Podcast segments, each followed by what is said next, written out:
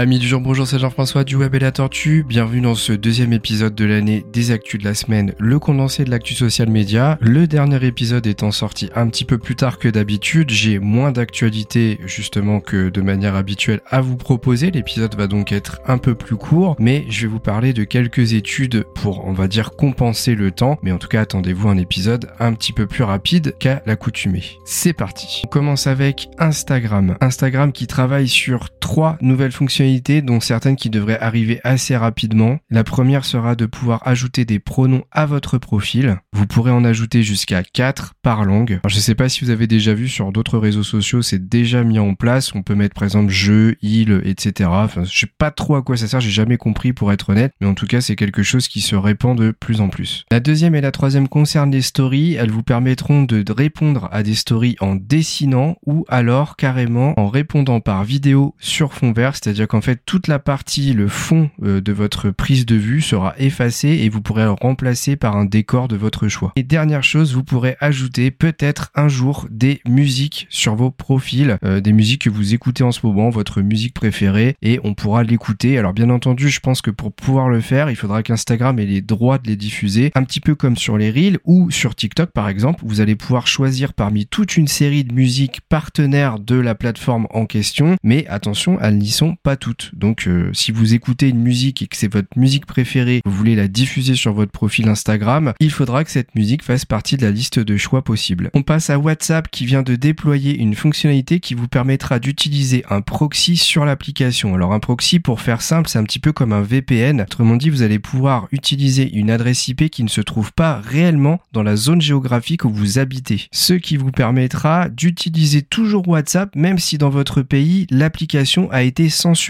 par exemple, TikTok pourrait peut-être le faire aux États-Unis puisque ça fait plusieurs mois que je vous parle du fait que les États-Unis veulent boycotter l'application. Eh bien, on ne sait pas, mais peut-être que TikTok mettra en place la même solution que WhatsApp. Et on passe tout de suite à TikTok. Deux fonctionnalités ont été mises en place pour le mode live. La première, ce serait plutôt un jeu à faire avec vos viewers, ce qui permet de dessiner et de faire deviner vos dessins euh, à votre communauté. Et la seconde va vous permettre de choisir la qualité de la vidéo de votre live. Autrement dit, si vous avez un débit un peu plus faible que la moyenne, eh bien vous pourrez baisser un petit peu la qualité en passant en dessous du 1080p. Alors la qualité d'image sera peut-être un peu moins bonne, mais votre connexion internet étant plus stable, eh bien vous aurez peut-être moins de freeze et la vidéo sera moins saccadée. Dorénavant, lorsque vous regardez un TikTok et que vous voulez avancer dans la barre de navigation de lecture, vous aurez une mini miniature qui apparaîtra vous permettant d'avoir plus de précision dans l'aperçu de la scène que vous voulez récupérer. Un petit peu comme YouTube l'a fait récemment sur son application et je crois que TikTok l'avait fait aussi il y a quelques semaines. Enfin, vous devriez bientôt pouvoir limiter l'âge pour visionner vos TikTok à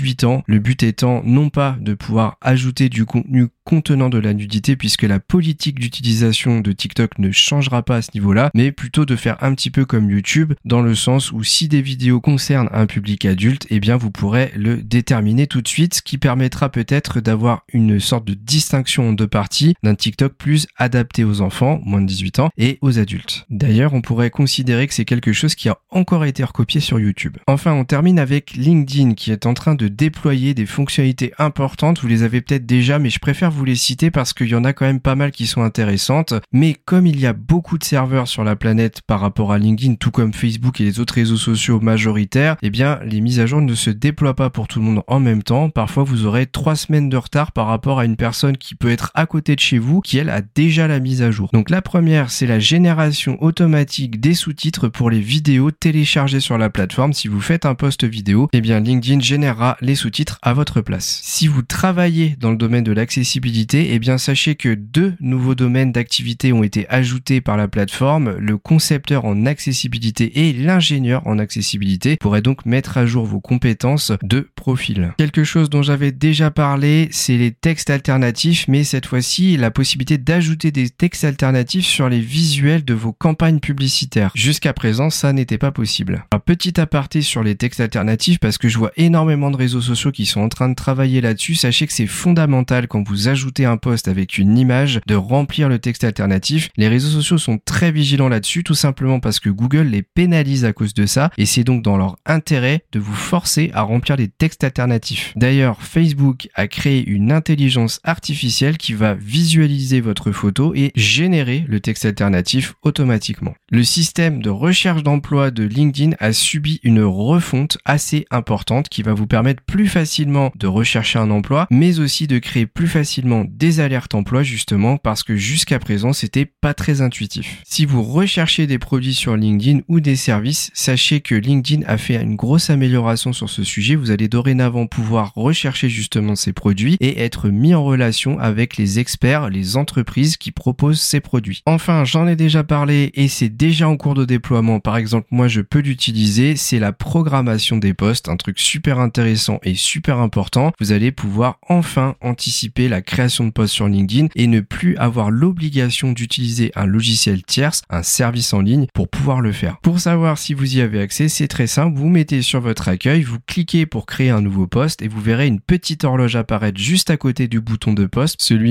pour publier et si cette horloge apparaît, en cliquant dessus, vous pourrez planifier la date et l'heure de publication. Voilà, comme je vous l'avais promis, on termine ce podcast des actus de la semaine par quelques petites études que je voulais vous partager. Une étude d'Aptopia montre les applications les plus téléchargées en 2022 et en numéro 1, on retrouve TikTok, numéro 2, Instagram, numéro 3, WhatsApp. Alors bien sûr, on retrouve pas que des réseaux sociaux. En numéro 4, on a CapCut qui est une application de montage vidéo. Numéro 5, Snapchat. Ensuite, on va pas tous les citer, mais sachez que Facebook est 8 et en dixième position, on a Spotify. Une petite rétrospective d'une étude de WhatsApp est sortie sur le blog du modérateur. C'est une étude réalisée par We Are Social et Hootsuite, un qui est une application en ligne permettant de planifier des posts, notamment sur les réseaux sociaux, qui explique que WhatsApp regroupe actuellement 2 milliards d'utilisateurs actifs mensuels, 25% de la population mondiale utilise WhatsApp chaque mois, 32,1% de la population mondiale âgée de 13 ans et plus utilise WhatsApp chaque mois, 46,3% des utilisateurs WhatsApp sont des femmes contre 53,7 pour les hommes et WhatsApp est disponible dans plus de 180 pays. Une étude très intéressante sortie directement par le blog du modérateur s'adresse aux community managers.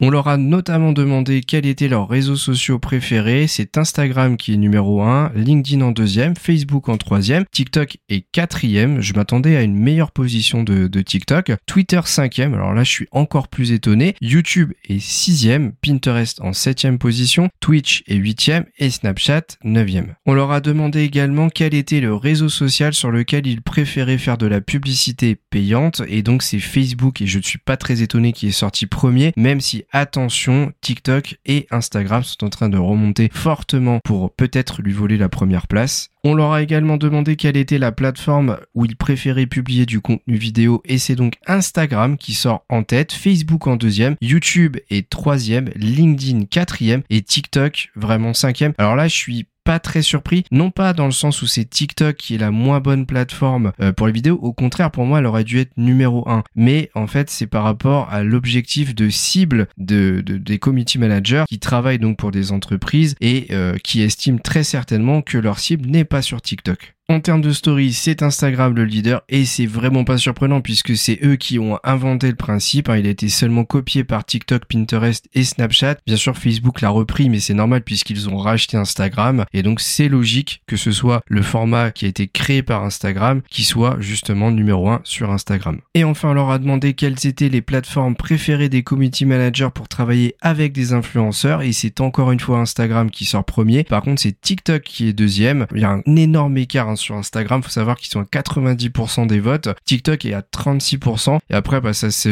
on va dire, ça, ça s'équilibre un petit peu. Facebook est en troisième. YouTube est quatrième. Et ensuite, ce sont les sites web blogs d'influenceurs, puisque beaucoup d'influenceurs sont des blogueurs en parallèle. Enfin arrive Twitter, Twitch, LinkedIn, Snapchat et Pinterest qui sont un petit peu derrière quand même. Il y a un bel écart. Et voilà, j'ai fait le tour des études que je voulais vous partager. On arrive donc à la fin de ce podcast. J'espère qu'il vous a plu. Merci beaucoup de écoute. Comme d'habitude, n'oubliez pas de nous mettre 5 étoiles si vous êtes sur Spotify ou Apple Podcast, principalement en utilisant l'appli mobile. Venez commenter ce podcast sur YouTube et on se retrouve très vite pour un nouveau podcast du Web et la Tortue.